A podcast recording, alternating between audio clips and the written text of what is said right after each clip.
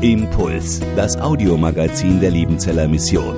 Predigten, Veranstaltungen und Specials weltweit am Leben dran. Impuls zum Nach- und Weiterdenken.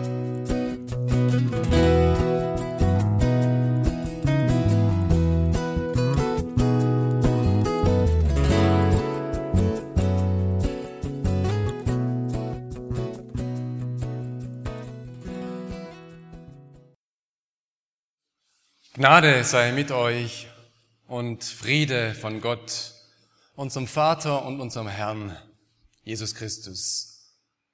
Amen. Haben Sie schon einmal einen Almabtrieb erlebt? Den ganzen September über kann man im Allgäu oder in den Alpen eben in jedem Dorf, das unterhalb eines großen Berges liegt, die Viehscheid oder den Almabtrieb erleben. Es soll Schwarzwälder geben, die extra zu der Zeit Urlaub nehmen und dann in die Berge fahren und dieses Spektakel miterleben, wenn dann die Groß- und die Kleintiere mit Glocken und Jubelgeschall von den Bergen wieder in die Dörfer, in die Ställe heruntergeführt werden. Dann wird gejubelt, dann wird gelacht, getanzt, gegessen und getrunken. Das ist Volksfeststimmung. Der Abtrieb im September und auch ein wenig der Auftrieb im Mai. Mai und September, das sind zwei entscheidende Monate in den Bergen. Nicht nur weit weg, sondern auch auf dem Berg hier, dem Missionsberg. Nein, da werden keine Schafe und Rinder rumhergetrieben, sondern junge Studenten. Die bauen das Zelt auf. Es ist Zeltzeit im Mai und im September. Wer noch nie bei einem Zeltaufbau dabei war, der weiß nicht, was Freude ist. Es gab in der jüdischen Tradition diese Aussage in Bezug auf das, auf das Laubhüttenfest. Wer das nicht erlebt hat in Jerusalem, der weiß nicht, was Freude ist. Und Tausende, Hunderttausende pilgerten jedes Jahr, weil sie die Freude erleben wollten.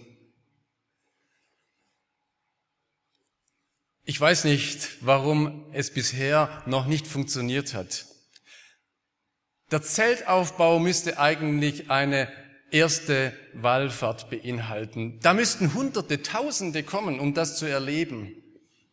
Das ist etwas Einmaliges, wenn 40, 50 Theologiestudenten, die keine Ahnung haben eigentlich vom Zeltbau, ein Zelt hochprofessionell aufbauen, ohne irgendwelche professionelle Anleitung. Nein, sie sind die Profis. Theologie und Zeltmacher, irgendwie gehört es doch zusammen.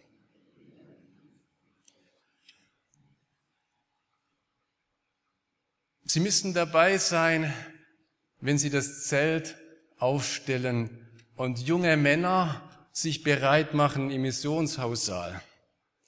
Männer können singen, Kantate, nichts nur für Frauen. Männer können singen und nicht nur feiert Jesus oder die neueren Lieder oder Volkslieder nach dem dritten Bier. Nein, Männer singen Reichslieder, Studenten, wohlbemerkt, 2018. Auf, Brüder, Glauben heißt Siegen. Auf, Brüder, auf.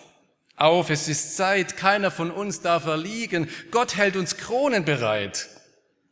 Na, das kennen doch auch die 80-Jährigen unter uns, oder? Auf, Brüder, Glauben heißt Siegen.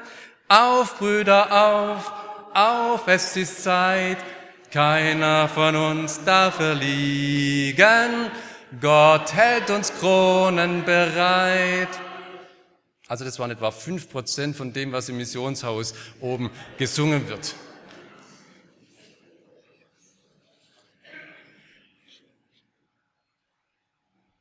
Junge Männer loben Gott und junge Männer können wirklich jauchzen und loben. Wenn man dann beim Zeltaufbau dabei ist, dann ist es eine Mischung zwischen Stadion und Feuerwehreinsatz. Wenn im Stadion einer ein Tor schießt, dann wird der Name laut rausgerufen und das ganze Stadion ruft den Namen hinterher.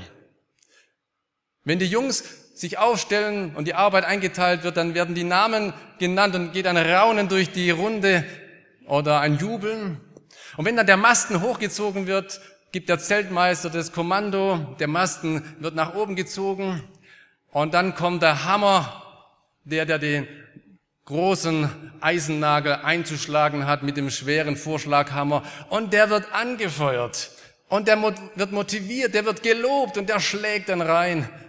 Fantastisch.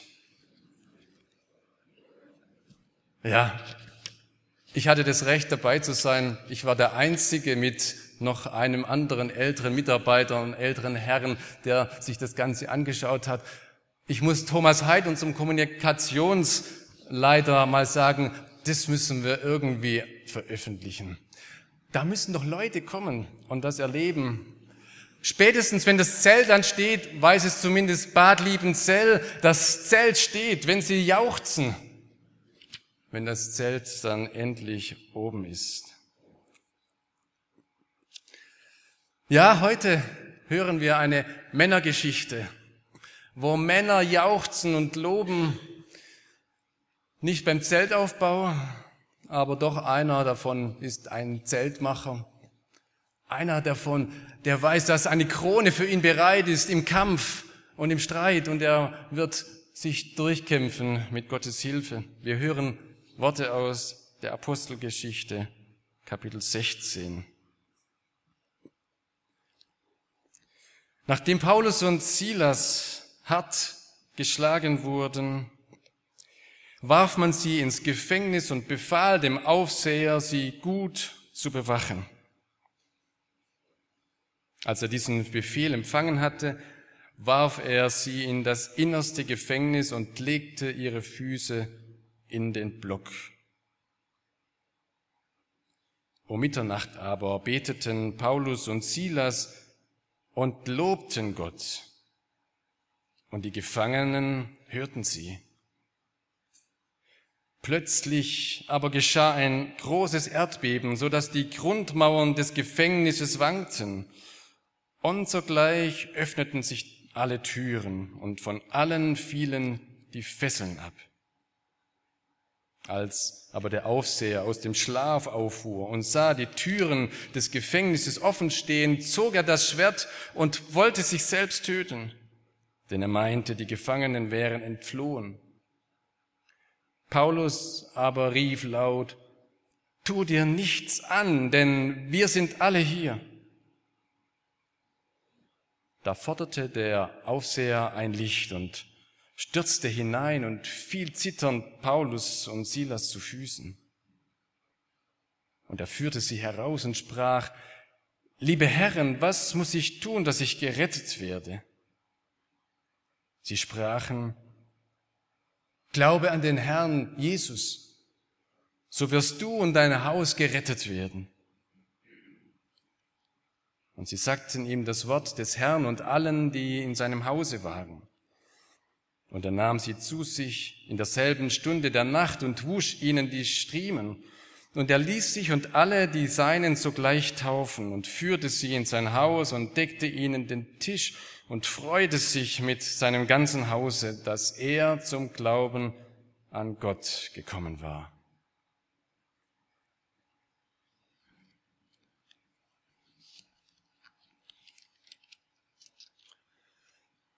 Wie ist das mit dem Lob? Wo und wann kann man Gott loben? Ist es leicht? Ist es schwer? Gibt es auch Orte, oder Lebenssituationen, wo kein Gotteslob mehr möglich ist. Es gibt sicherlich Lebenssituationen, Stunden, wo wir uns im Lob Gottes leicht tun. Ich nenne das einmal das leichte Lob. das uns vielleicht auch leicht über die Lippen geht, manchmal vielleicht auch leichtfertig geschieht. Dass das Lob in der Gemeinde, im Gottesdienst, wir kommen zum Gottesdienst und Lob Gottes ist gewissermaßen vorprogrammiert, das ist Bestandteil. Jetzt haben wir Lobpreiszeit. Da werden wir mit hineingenommen. Und manchmal gelingt es uns mehr und manchmal weniger, uns da drauf einzulassen. Mit manchen Liedern tun wir uns einfach, mit manchen Liedern schwerer. Aber im Gottesdienst ist Platz, ist Raum, unseren Gott anzubeten. Darzustellen, zu zeigen, was er uns als Christenmenschen bedeutet. Das muss immer wieder gesagt werden. Das gehört zu unserer Liturgie. Es wäre kein Gottesdienst, wenn wir nichts Gutes über unseren Gott sagen würden. Wenn wir nicht darstellen würden, wie froh wir sind, dass wir unseren Gott preisen und loben für das, was er ist und das, was er tut. Aber es geht verhältnismäßig leicht in der Gemeinschaft. Und es geht auch verhältnismäßig leicht, wenn wir jetzt unterwegs sind und keine Allergiker sind und rausgehen und spazieren gehen nach einem kleinen Regen wie heute Nacht und dann diese Blütenvielfalt sehen, riechen, die Vögel hören und die Grünheit schätzen in ihrer Unterschiedlichkeit. Das Hellgrün, das Mittelgrün, das Dunkelgrün, wie sie alle aufbrechen, die Bäume, als wollten sie zeigen, ja, jetzt ist es wieder soweit. Und sie loben ja auch Gott damit, dass sie das tun, wofür Gott sie bestimmt hat.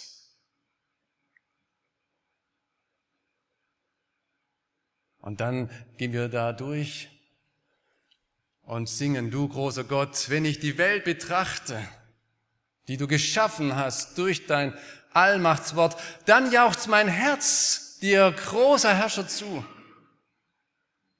Ja, das Lied ist in Europa entstanden, ich glaube in Estland. Und auch wir, wir jauchzen mit dem Herzen. In Israel hat man nicht nur mit dem Herzen gejauchzt, sondern so wie unsere Jungs jauchzen, wenn das Zelt steht. Das Wort für Jauchzen über Gott und über unseren Herrn, das ist das gleiche Wort, wie wenn Kriegsgeschrei ertönt. Als sie um Jericho ihre Runden drehen, da heißt es, dass sie das Kriegsgeschrei erhoben. Genau das gleiche Wort wie das, was wir im Psalm gebetet haben. Jauchze dem Herrn alle Welt. Da macht man in Israel keinen Unterschied. Da wird gelärmt. Einmal für Gott und einmal gegen die Feinde und da vielleicht auch für Gott. Das muss lautstark sein. Und vielleicht gelingt uns das auch mal im Wald lautstark Gott zu loben, nicht nur herzlich, sondern mit Herz, Mund und Händen. Es gelingt uns auch leicht zu loben, wenn wir gute Erfahrungen mit Gott gemacht haben. Da liegt eine Reise hinter uns, wir wurden bewahrt und wir danken Gott und wir loben ihn, dass er uns durchgeführt hat. Vielleicht liegt eine Krankheitszeit hinter uns und wir loben Gott darüber. Wir sitzen am gedeckten Tisch, wir danken für die Gaben oder wir sprechen nach der Mahlzeit. Danke dem Herrn, denn er ist freundlich. Seine Gnade währet ewig, seine Wahrheit für und für. Wir kommen ins Lob Gottes durch das, was wir empfangen haben. Leichtes Lob. Und dann gibt es aber auch ein schweres Lob. Oder soll ich sagen, ein schwerwiegendes Lob? Oder vielleicht manchmal auch ein schwerfälliges Lob? Aber immer ein Lob, das, das tiefer geht,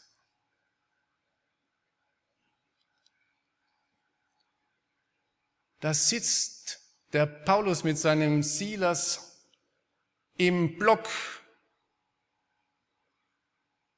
Das liest man da so in einem Satz. Aber was es bedeutet, können wir uns kaum vorstellen. Wenn die Füße gewissermaßen eingenagelt sind und man kann nur in einer Position sitzen, man kann nicht stehen, man kann nicht umhergehen, man kann nur sitzen oder liegen, aber liegen geht nicht, weil der Rücken offen ist und blutet und schmerzt und der Boden kalt und schmutzig ist.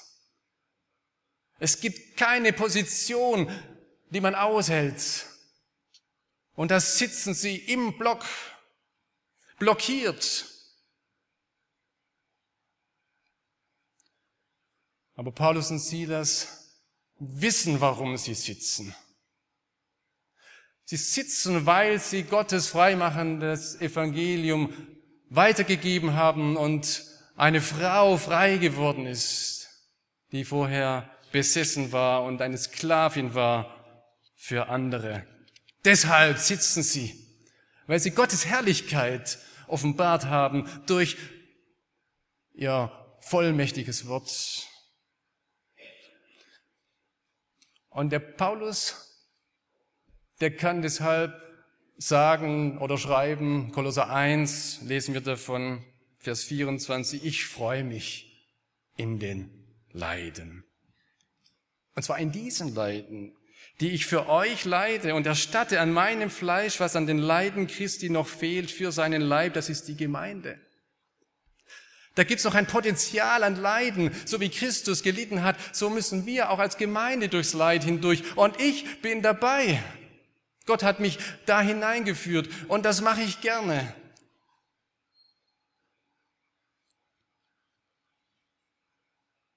Einer, der von außen das betrachtet, der kann nur Kopfschütteln sagen, Mischuke?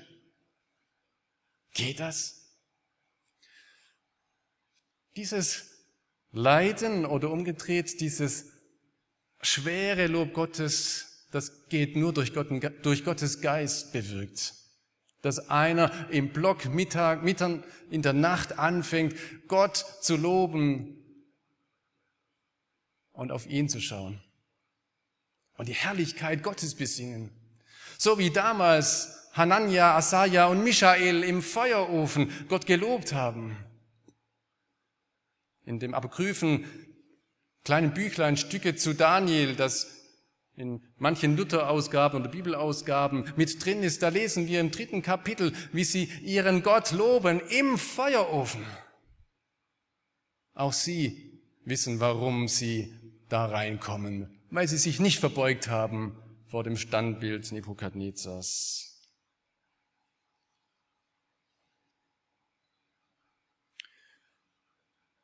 Schweres Lob das über die menschlichen Kräfte geht, aus der Verfolgungssituation heraus. Eine Gemeinde, die sich nicht totkriegen lässt, sondern die da lebt und lobt, wo sie in Bedrängnis ist.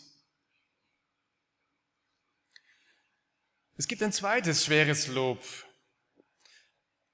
Das ist das Lob, das erklingt, wenn wir in schweren Situationen drinstecken in der Krankheit, in der Bedrängnis, auch in der Schuld, wo es eigentlich nichts zum Loben gibt, sondern wo man eigentlich nicht mehr kann, außer schreien und schimpfen. Aber da gibt's einen Anfahrtsweg, gewissermaßen einen Vorhof zum Lob, und dieser Vorhof heißt Klagen. Klage ist nicht das Gegenteil von Lob sondern Klage ist der Vorhof des Lobes. Klage ist gewissermaßen der erste Schritt zum Lob Gottes. Wohlgemerkt, Klage ist nicht gleich Beklagen. Mosern, schimpfen, meckern, jammern. Das kennen wir sehr gut. Und wenn wir jammern und meckern, dann wollen wir eigentlich Aufmerksamkeit erzielen und die anderen gewissermaßen impfen damit, wie schlecht es uns geht. Und dass wir die Opfer sind. Und dass man uns gefälligst bemitleiden soll. Und wir sind so arm. Und wir wollen eigentlich gar keine Änderung, sondern wir wollen gerne Mitleid und eine Opferrolle zelebrieren. Wer klagt, hört auf zu jammern und geht mit seinem Jammer zu Gott. Das ist seine Adresse. Mit all dem Unverständnis zu Gott. Mein Gott, mein Gott, warum hast du mich verlassen? So beginnt Psalm 22 und dann kommt auch bald die Einsicht, der du thronst über den Lobgesängen Israels.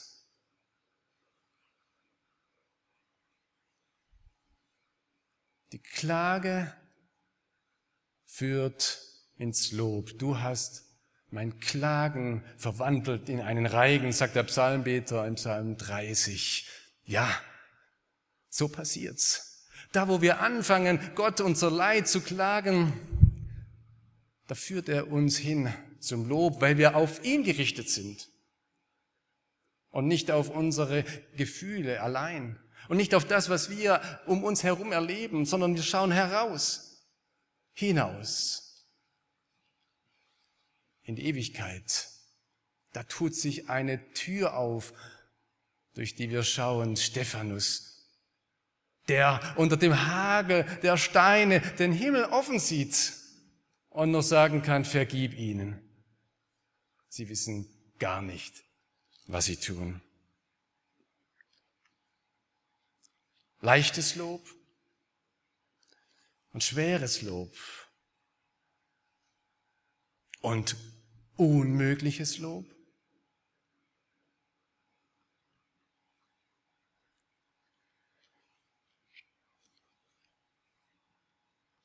Im Gesangbuch gibt es ein Lied 665, das ich gerne singe. Und das hört mit der Strophe auf.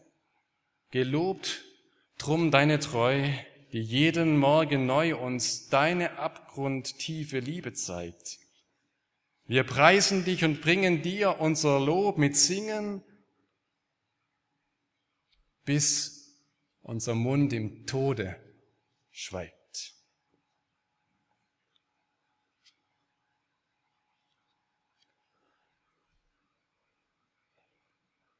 Es braucht eine fünfte Strophe. Eigentlich. Provozierend, dass das Lied so aufhört. Bis unser Mund im Tode schweigt. Hiskia macht schwere Zeiten durch und sagt, die Toten loben dich nicht, Gott. Psalm 115 am Ende. Die Toten werden dich, Herr, nicht loben, keiner, der hinunterfährt in die Stille. Da ist eine ganz große Sorge da bei den Psalmbetern. Was ist denn im Tod? Ist das nicht der Ort, wo das Lob Gottes schweigt? Und ist das nicht die eigentliche Katastrophe des Todes, dass wir nicht mehr Gott loben können? Das sind Fragen, die im Alten Testament ernsthaft gestellt werden. Psalm 88, Vers 11. Wirst du an den Toten Wunder tun? Oder werden die Verstorbenen aufstehen und dir danken? Wird man im Grab erzählen, deine Güte und deine Treue bei den Toten? Wie ist denn das? Das kann doch nicht sein, das kann doch nicht das Letzte sein. Du wirst mich doch nicht dem Tod überlassen, Psalm 16. Und es zulassen, dass dein Heiliger die Grube sehe. Die Toten werden dich, Herr, nicht loben. Noch einmal Psalm 115, Vers 17. Keiner, der hinunterfährt in die Stille. Aber, aber wir loben den Herrn von nun an bis in Ewigkeit. Halleluja!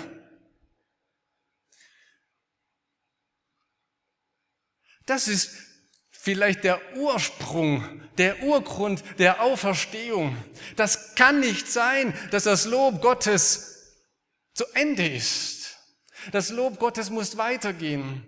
Und deshalb lässt Gott seine Kinder nicht einfach im Tod, sondern weckt sie auf, damit sie ihn in alle Ewigkeit loben und ihn preisen. Und dann muss dann doch irgendwann da noch eine fünfte Strophe her.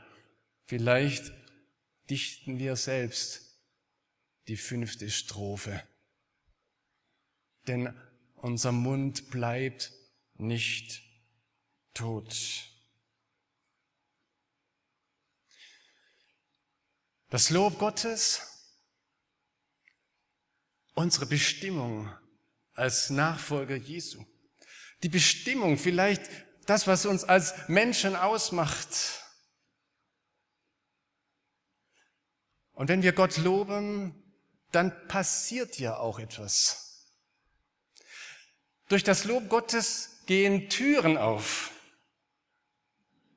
Mitten in der Nacht, als sie Gott loben, fängt es an zu wackeln.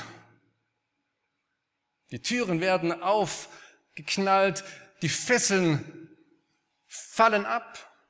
Sie sind frei. Das Lob Gottes macht sie frei.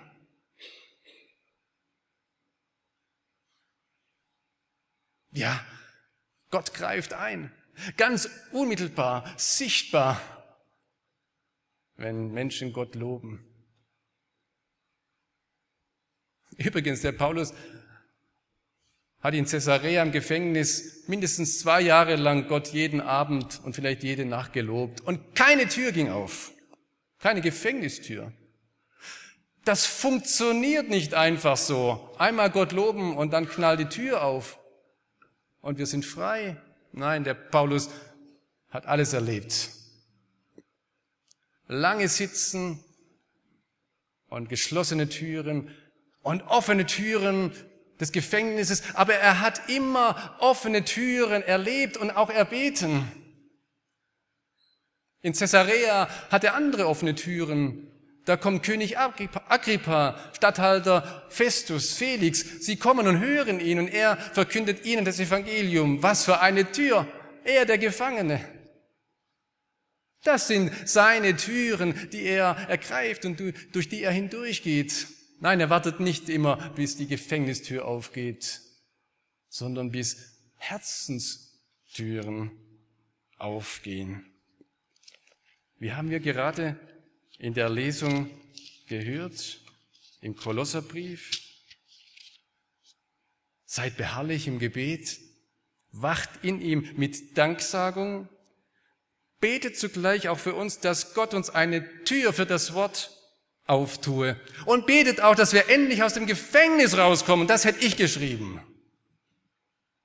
Und er schreibt, und wir das Geheimnis Christi sagen können, um dessen Willen ich auch in Fesseln bin. Das ist der Grund, das wisst ihr ja. Aber kein Wort darum, Mensch betet für unsere Freiheit, sondern betet, dass das Wort trifft. Dass Menschen verändert werden, dass Türen aufgehen und Menschen, die bisher nur sich selbst gesehen haben und sich selbst gelobt haben, ihren Blick auf Gott hinwenden und ihn sehen loben und preisen.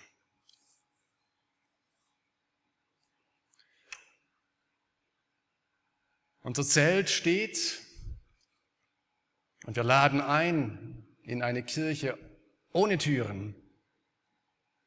Und wir beten Gott um Bewahrung, dass das Zelt nicht abkippt oder vom Winde verweht wird. Das ist gut. Wir beten um Bewahrung, wenn die vielen Menschen kommen. Wir beten darum, dass sie auch was da lassen, die Mission stärken. Aber das ist alles zweitrangig. Lasst uns dafür beten, dass Gott uns eine Tür auftut. Und dass wir unten in diesem Zelt gemeinsam Gott loben. Mit Herzen mit Mund und mit Händen. Denn dazu hat uns Gott bestimmt und berufen. Amen.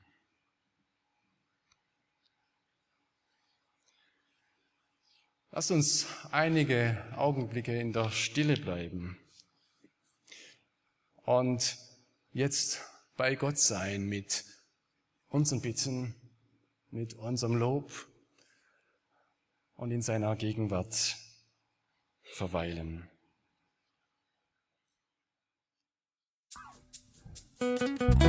Impuls ist eine Produktion der Liebenzeller Mission. Haben Sie Fragen? Würden Sie gerne mehr wissen?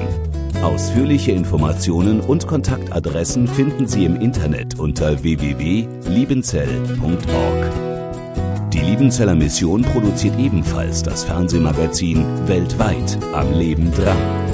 Informationen zur Sendung und zum Empfang gibt es unter www.weltweit-magazin.de.